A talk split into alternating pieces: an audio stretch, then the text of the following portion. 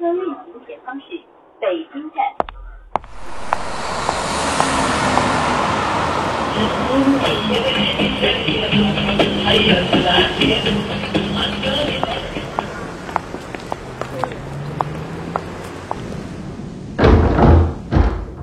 欢迎光临故事酒吧。听说这里有一个奇怪的调酒师，我还听说他喜欢听人讲真实发生过的故事。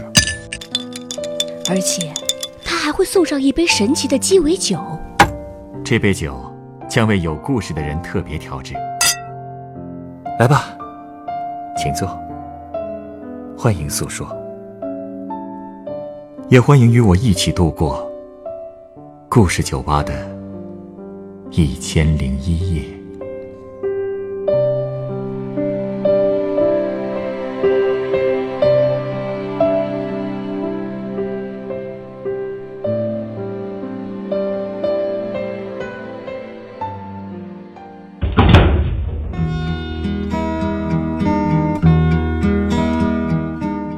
欢迎光临故事酒吧。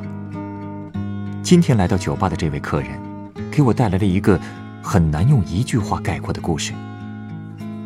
那里面有无望的爱情，有青藏高原上的等待与祝福，还有一群可爱的孩子。这样吧，还是让今天的客人来为我们讲述这个由寄往日喀则的快递串联起来的故事。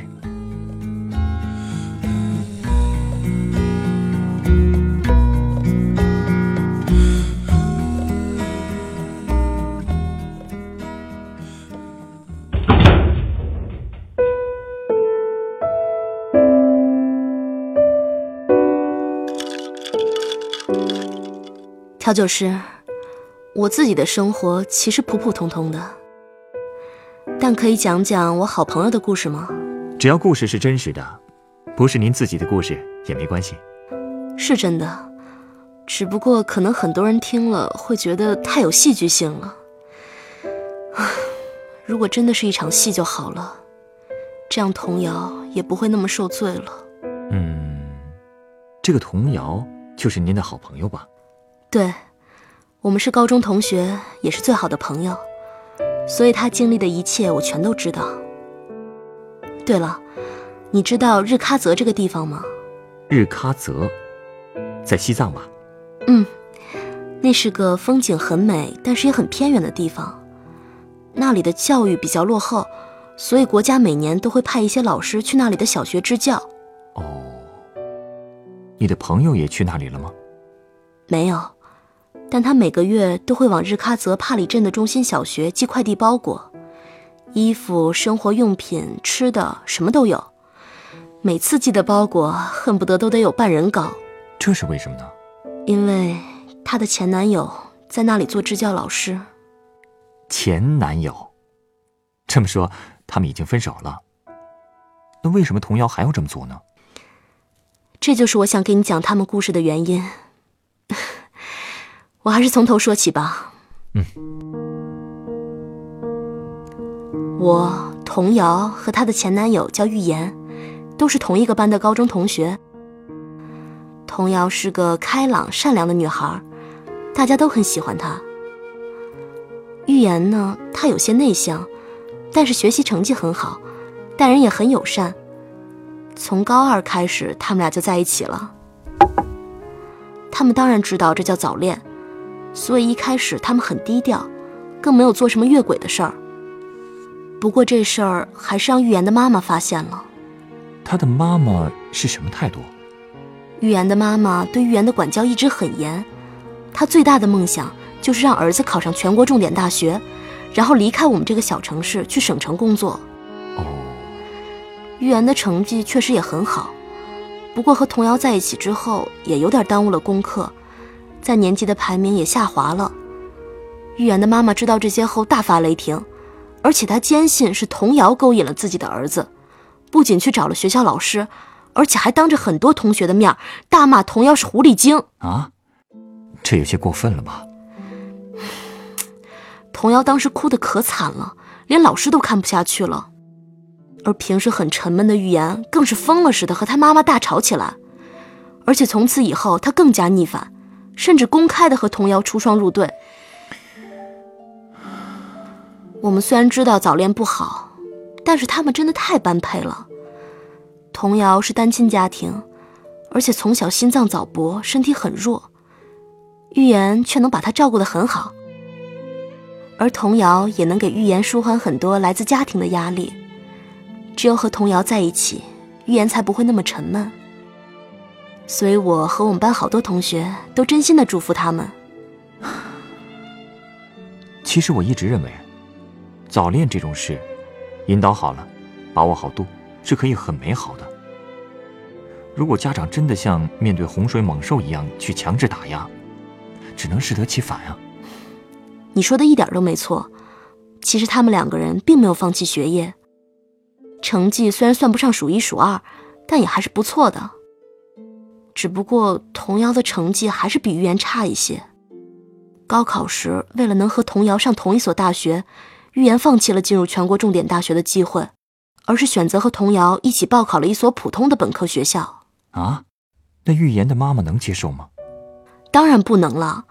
但她当时已经控制不了预言了，反正那所学校也不在我们的小城，天高皇帝远，她想管也管不了。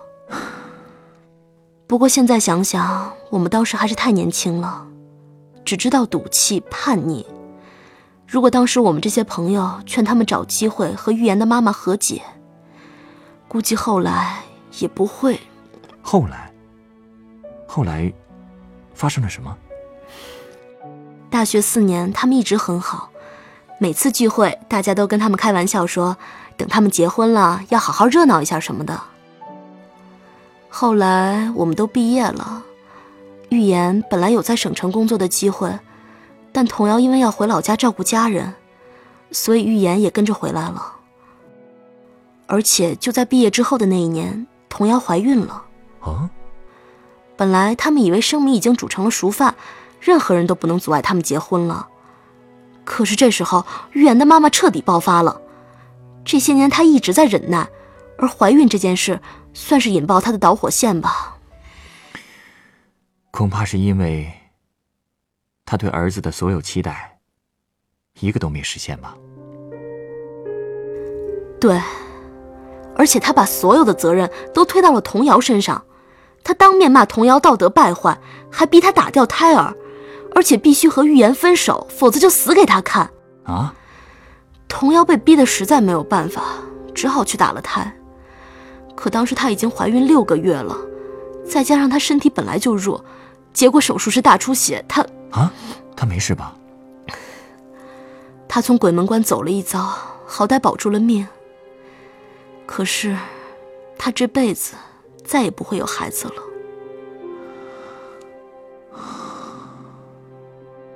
真没想到，事情会发展到这种境地。可事情还没完，经历了这么多事儿，童瑶和玉言肯定是没法在一起了。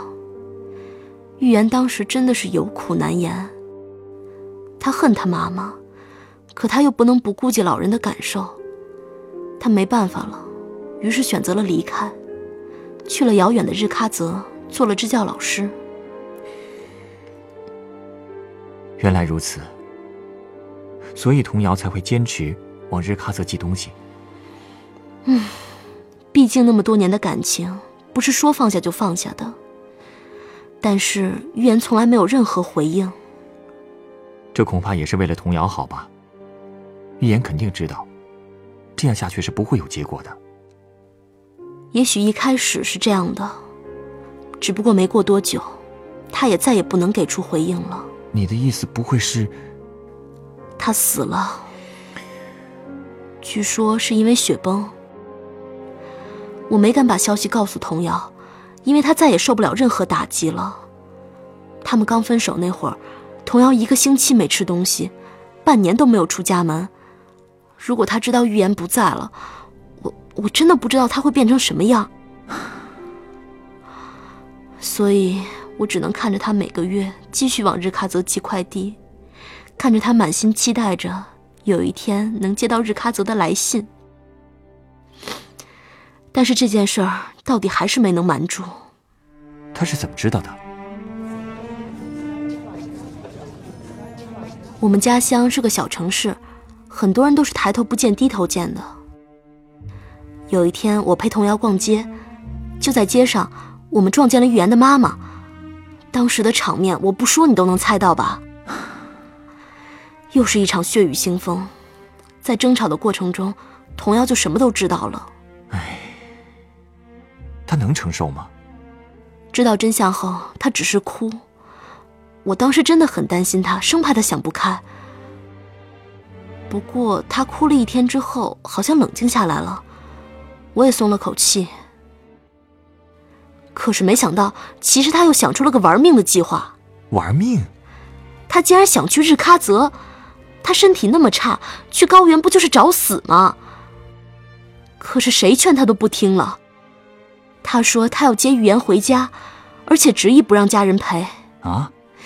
这个傻姑娘。我当时单位也不给假，也没法陪她，就只能帮她装上氧气筒、睡袋和各种药物，眼睁睁的看着她上了火车。这也太危险了。之后呢？她安全回来了吗？哎呀，好在她平安回来了。啊，安全回来就好。而且这一趟日喀则之行发生了很多让他意想不到的事儿。啊？接下来我要说的就是他回来之后告诉我的。嗯。其实这是童瑶第一次一个人去这么远的地方，他也很紧张。好在窗外的风景千变万化，也让他慢慢的放松下来。火车开到大西北的时候，他觉得那里的蓝天白云有一种让人踏实的感觉。不过离拉萨越近，他的心跳的就越厉害。也不知道是紧张还是高原反应，然后他就一直听歌，一直单曲循环着那首《回到拉萨》。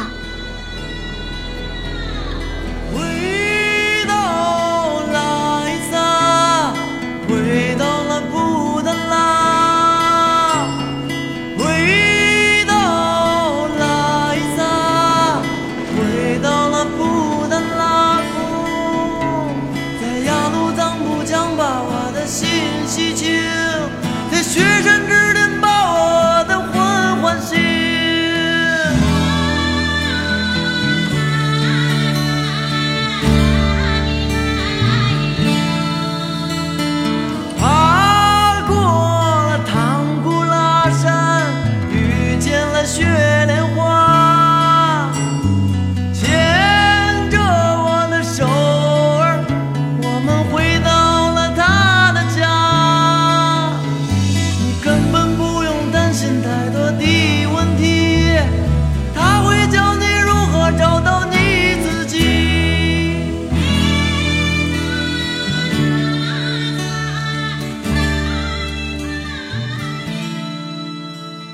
过了四十多个小时，他终于到了。真是太不容易了。他的身体在那边没事吧？嗯，当时还好，只是稍微有些不舒服。下了火车，童瑶先在拉萨的一家宾馆里住了一晚。第二天，他又坐着火车去了日喀则。拉萨的海拔是三千六百多米，而日喀则的海拔是四千米以上了。一路上，他的高原反应越来越重。心跳的特别厉害，但是即便都那样了，他还是义无反顾的去了日喀则。他是真心爱着预言的。嗯，我觉得他甚至带着必死的决心了。我继续说吧。嗯。到了日喀则，他在车站找了个拉活的藏族司机。当他听童谣说要去帕里镇的时候，还挺奇怪的。因为来日喀则的游客基本都是去扎什伦布寺啊、扬州雍湖这种景区的。童瑶就说他是去那里的中心小学找支教的未婚夫的。司机听了，二话不说就让他上车了。童瑶问多少钱，司机也没明确说。啊？他就这么稀里糊涂的上车了？我当时听到这儿也替他捏了把汗，他真是太单纯了，多容易被骗啊！啊。路上，他也慢慢发现不太对了，因为公路限速，路也不好走。他们的车一直都是走走停停。童瑶就问司机什么时候能到，司机却说不好说。童瑶越来越紧张，开始脑补自己各种可怕的结局。哎，也是啊，这时候换谁都得吓死吧。听你的语气，看来是童瑶想多了吧？嗯，是啊。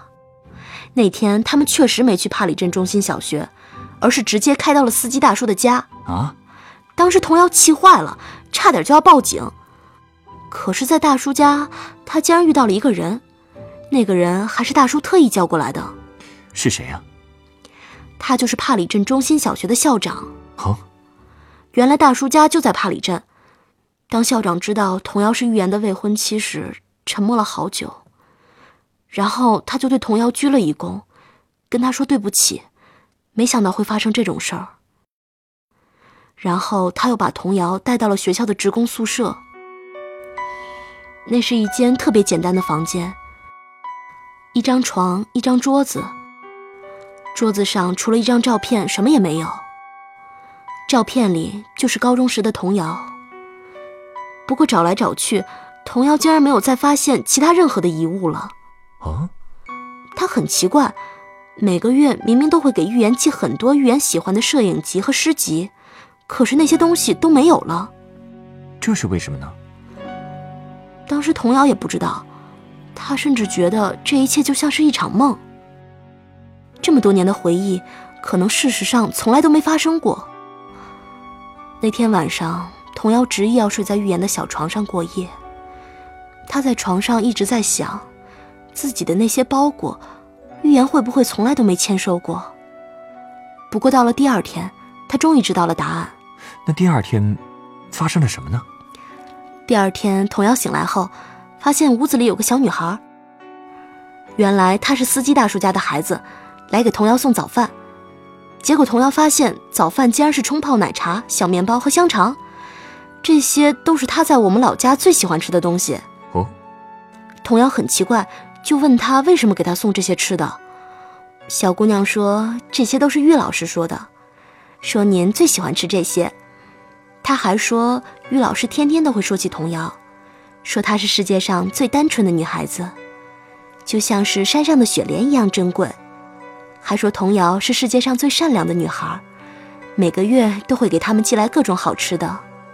所以同学们都很想见见童瑶，但玉老师说童瑶阿姨身体不好，来了会有危险。后来有一天，玉老师走山路去看望一个学生，遇到了雪崩。原来，他把包裹里的东西都分给了学生们。没错。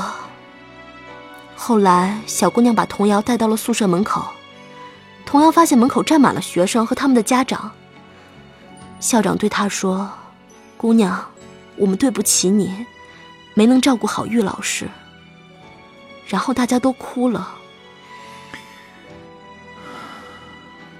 后来大家问童瑶能为他做些什么，童瑶就提了一个要求。什么要求？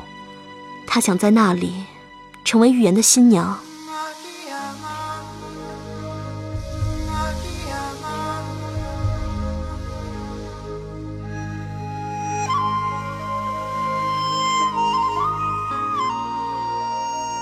于是，学生们的妈妈拿出了自己最漂亮的藏族袍子和装饰品，给她梳了藏族人特有的细细的辫子，辫子上还点缀着蜜蜡松石和银饰。他和孩子们来到了帕里草原上，在雪山、湖水、蓝天、红日下，举行了一场特别的婚礼。孩子们都说，她是他们见过的最美的新娘。东山顶上，升起白白的月亮，年轻姑娘的面容浮现在我的心上。年轻姑娘的面容浮现在我的心上。哎呀呀！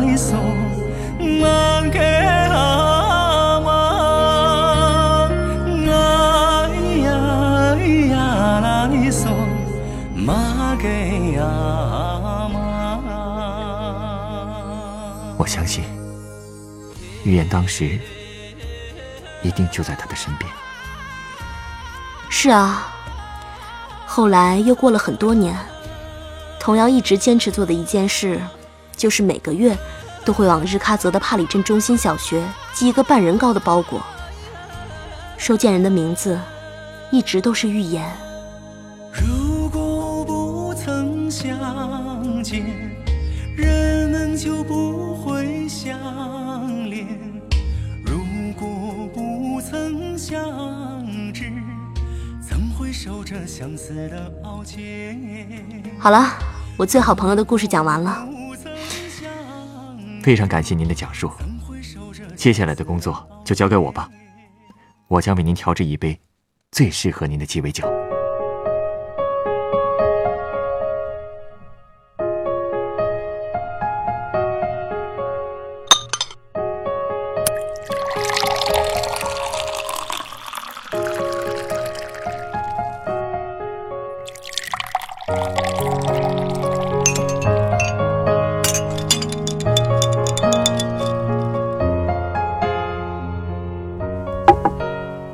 鸡尾酒，谢谢。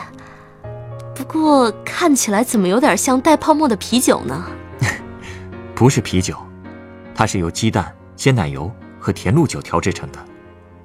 嗯，为什么要送我这杯酒呢？因为它的名字叫《未亡人之梦》。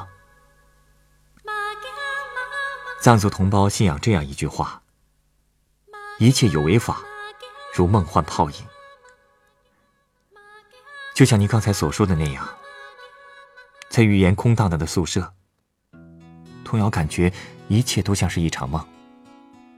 其实，从某种意义上来说，这种感觉也是对的。把生活中的离别和痛苦当做一场梦，不再执着，积极的活在当下，这才是正确的生活态度。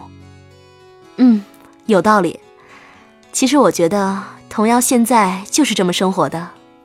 是啊，我想现在依旧定期寄往日喀则的快递，就是最好的证明。在那东山顶上升起白白的月亮，年轻姑娘的面容浮现在我的心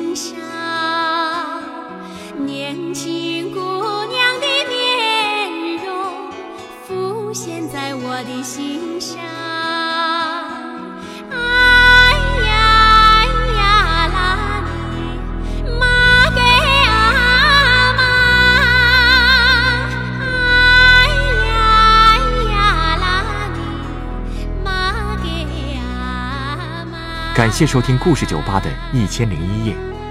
本集内容改编自每天读点故事 APP 独家签约作品《寄往日喀则的快递》，作者张梦琪，改编制作陈寒，配音谢雅欣、陈光。明天晚上九点，欢迎继续来到故事酒吧，倾听人生故事。接下来，请您继续收听故事广播《光影留声》。